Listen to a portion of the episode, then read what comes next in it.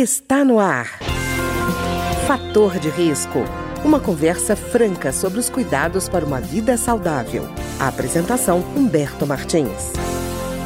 Olá, no programa de hoje nós vamos conversar sobre um problema de saúde que normalmente incomoda muito, especialmente à medida em que as pessoas vão envelhecendo, que é o Alzheimer. E o nosso convidado de hoje é o Dr. Otávio Castelo de Campos Pereira, que é médico geriatra e presidente da Associação Brasileira de Alzheimer Regional do Distrito Federal. Doutor Otávio, tudo bem? Tudo bem, é um prazer estar com você e com os nossos ouvintes. Doutor Otávio, eu fiquei impressionado com o número que a Associação Brasileira mostrou de 1 milhão e 200 mil, quer dizer, estimativa, né, de brasileiros com Alzheimer e surgindo 100 mil casos novos a cada ano é muita gente, né? É muita gente e assim a gente tem essa estimativa e o Brasil é, é, o país onde a doença mais cresce no mundo hoje. Na verdade, no mundo todo há uma epidemia mundial, né? O número de casos cresce de uma maneira enorme no mundo todo e no Brasil isso não é diferente. Em primeiro lugar, é preciso esclarecer o seguinte, né? Alzheimer é a principal representante, né? A principal doença da família das demências, né?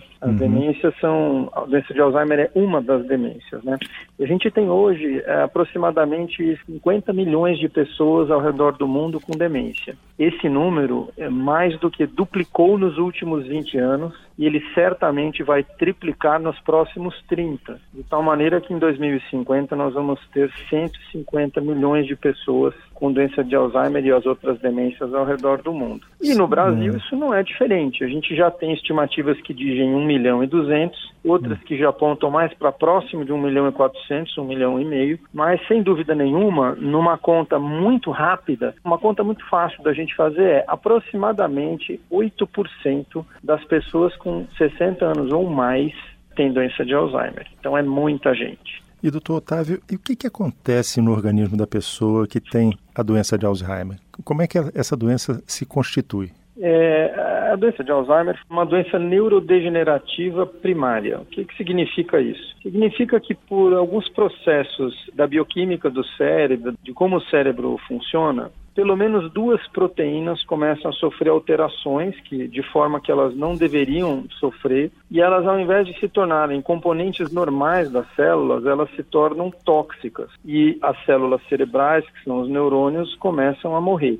E com a morte das células cerebrais, isso é um fenômeno lento, gradativo, vai acontecendo ao longo de alguns anos. A partir de um determinado momento, as pessoas começam a ter os sintomas de demência que são assim, o que as pessoas mais conhecem dos sintomas é a falada perda de memória, principalmente da memória recente, das coisas que aconteceram há poucos minutos, por exemplo, há alguns minutos até poucas horas, vamos dizer assim. Mas não tem só esse sintoma, não. Tem também alteração de linguagem, que, por exemplo, a gente ilustra com a dificuldade de encontrar as palavras para falar, a dificuldade de lembrar os nomes de pessoas, de dar nomes de objetos, as dificuldades de compreensão da pessoa entender aquilo que está sendo dito. A pessoa tem dificuldade de compreender e também de se expressar. Muitos pacientes têm dificuldade de orientação no tempo e no espaço. Eles não sabem exatamente que dia da semana que é, que dia do mês, o horário exato. Confundem aonde estão, acham que estão num local e estão no outro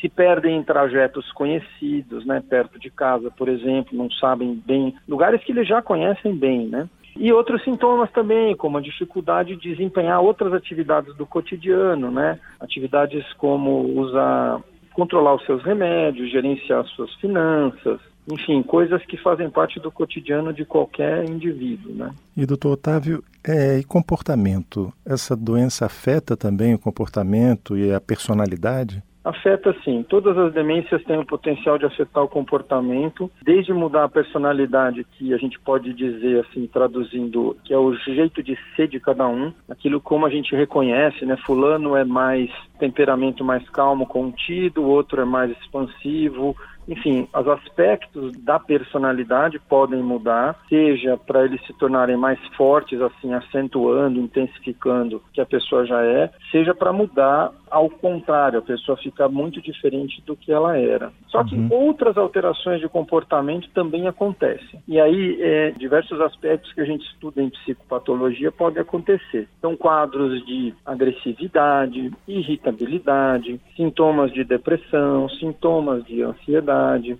alterações do sono, o paciente às vezes fica com o sono picado à noite, fragmentado, ele fica zanzando pela casa andando sem parar, alterações alimentares podem acontecer, alterações de comportamento sexual, pessoas às vezes ficam desinibidas. O que, uhum. que é uhum. desinibição? A pessoa fica sem freio, né? Não se contém uhum. com algumas coisas. Então, as alterações de comportamento são muitas e são muito variadas. E uhum. elas são um grande desafio na lida do paciente com doença demencial. Certo, doutor Otávio, quer dizer, além dela ser um complicador no caso de quem vai cuidar do doente que portador de Alzheimer, também ela é um indicador, né? Quer dizer, a pessoa às vezes não entende por que, que o pai, o tio, o conhecido mudou radicalmente de atitude assim e, e, tem uma atitude instável, e essa instabilidade já é um sinal de Alzheimer, quer dizer, já é um, um, um sintoma a ser observado, né? É, e aí a gente entra num ponto muito importante, que é o seguinte: existe hoje uma, um desconhecimento colossal em relação às doenças demenciais. De cada três pessoas no mundo, é, tem uma pesquisa que foi feita com mais de 70 mil pessoas pela Associação Internacional de é, Alzheimer, Alzheimer's Disease International, em que essa pesquisa mostrou, ela, ela mostra, por exemplo, o estigma que existe em relação à doença de Alzheimer e às outras demências né? Então, de cada três pessoas no planeta, duas acham e não conhecem direito a respeito de demência.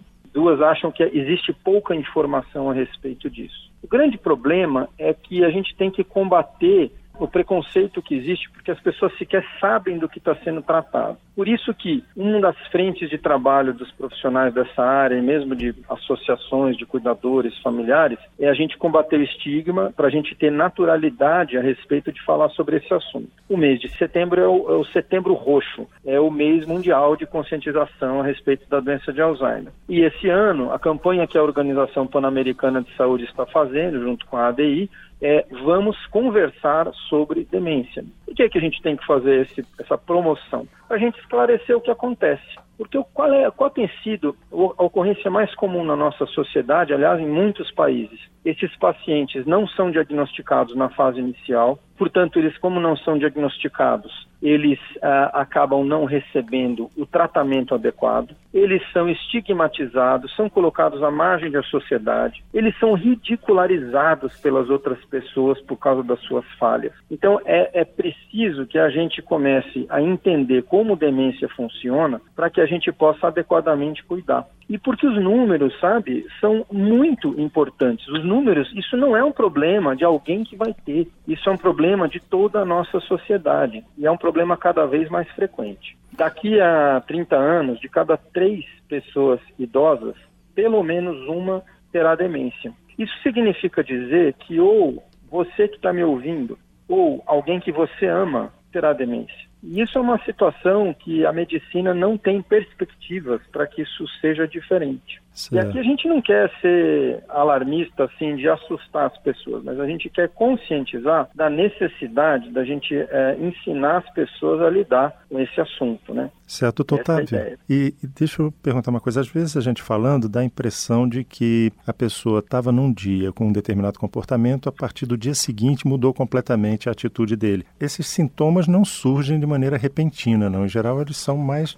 É, vão aparecendo lentamente, não é? Ah, essa é uma ótima pergunta, porque aí a gente precisa deixar bem claro que o diagnóstico das demências ele precisa de algumas condições. A primeira coisa é o seguinte: não é a pessoa que perdeu, está tendo um lapso de memória. Você aí que está me ouvindo, que está preocupado, que esquece de vez em quando alguma coisa, muita calma, né? Porque, em primeiro lugar, tem que ser uma, uma alteração persistente. A pessoa tem aquilo rotineiramente e, fundamentalmente, uma coisa que a pessoa não tinha antes. Alguém que sempre foi desligado, distraído, esquece as coisas, não é, provavelmente não é doença de Alzheimer.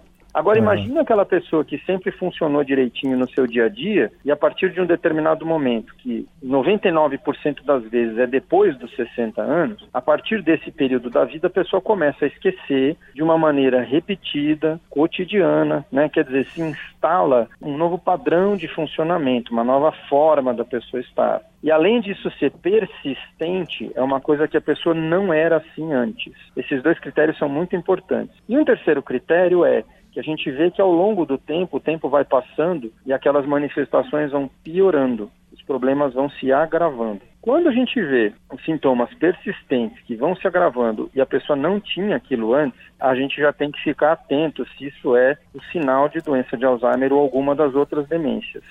E aí as pessoas nos perguntam, e como saber se isso é normal ou não é normal? Isso. A dica prática é o seguinte, se está afetando as atividades do cotidiano, de como a pessoa realizava e como a pessoa realiza agora, é aí que merece uma avaliação médica para investigar um quadro, é, se esse se trata de um quadro de demência. É exatamente isso, é quando afeta, afetam as funções do cotidiano. Por exemplo, uma dona de casa que sempre cozinhou com muita facilidade e aí de repente ela começa a errar no tempero. Imagine isso, por exemplo, né? Uhum. Quando isso acontece. Então a gente está falando de uma situação em que a pessoa tem claramente a pessoa tem perda do seu jeito de funcionar no dia a dia. Por exemplo, dessa forma. Certo. E, e doutor Otávio, com relação às causas da doença de Alzheimer, existem eh, causas hereditárias, ambientais? Como é que é hoje, atualmente, o conhecimento que se tem da, do que provocaria a doença de Alzheimer?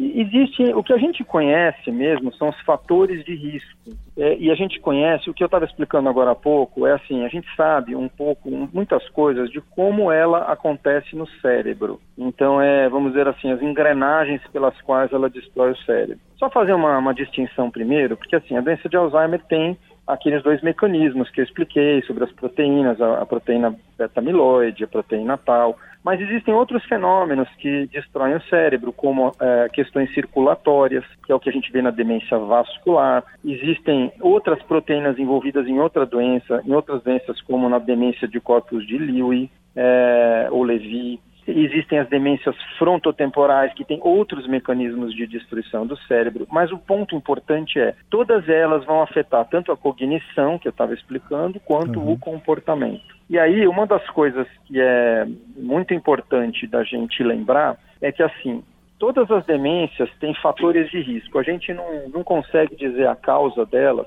porque, assim, é, a gente sabe os mecanismos cerebrais. O fator de risco é uma coisa que mostra para a gente assim, a doença nem fator de qual a diferença de fator de risco e causa.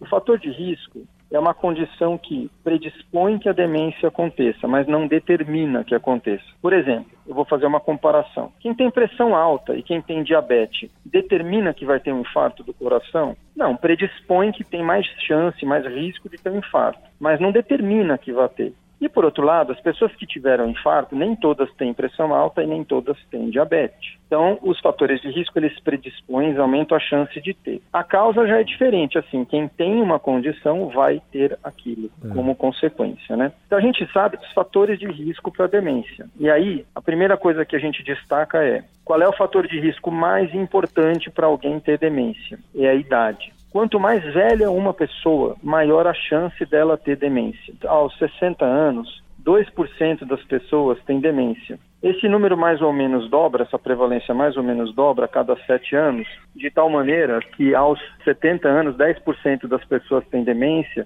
aos 80 anos, 30% das pessoas têm, e aos 90 anos, aproximadamente 50% das pessoas têm. Então, a idade é o principal fator de risco. E aí você me perguntou, por exemplo, sobre a genética. A genética tem de duas qualidades para a doença de Alzheimer. Existe uma genética muito forte, muito pesada, e quem tem o gene vai ter a doença com 100% de certeza, mas ainda bem é uma genética raríssima, que é autossômica dominante, que é numa variante da doença que é familiar e que sempre vai acontecer em pessoas que a doença começou antes dos 60 anos. Para todas as outras, existem mais de 30 genes descritos, mas tem um que é mais falado, que é o gene da apolipoproteína E, quando tem dois alelos ApoE4. Isso aumenta de 3 a 20 vezes a chance da pessoa ter a doença e também a chance da pessoa ter a doença mais cedo, mas não determina que tenha a doença. Aí também tem uma coisa importante. E aí tem outros fatores de risco que a gente pode falar mais deles, né? Que dá para sintetizar assim tudo que é bom para o seu coração é bom para o seu cérebro. Então, se você controlar pressão alta,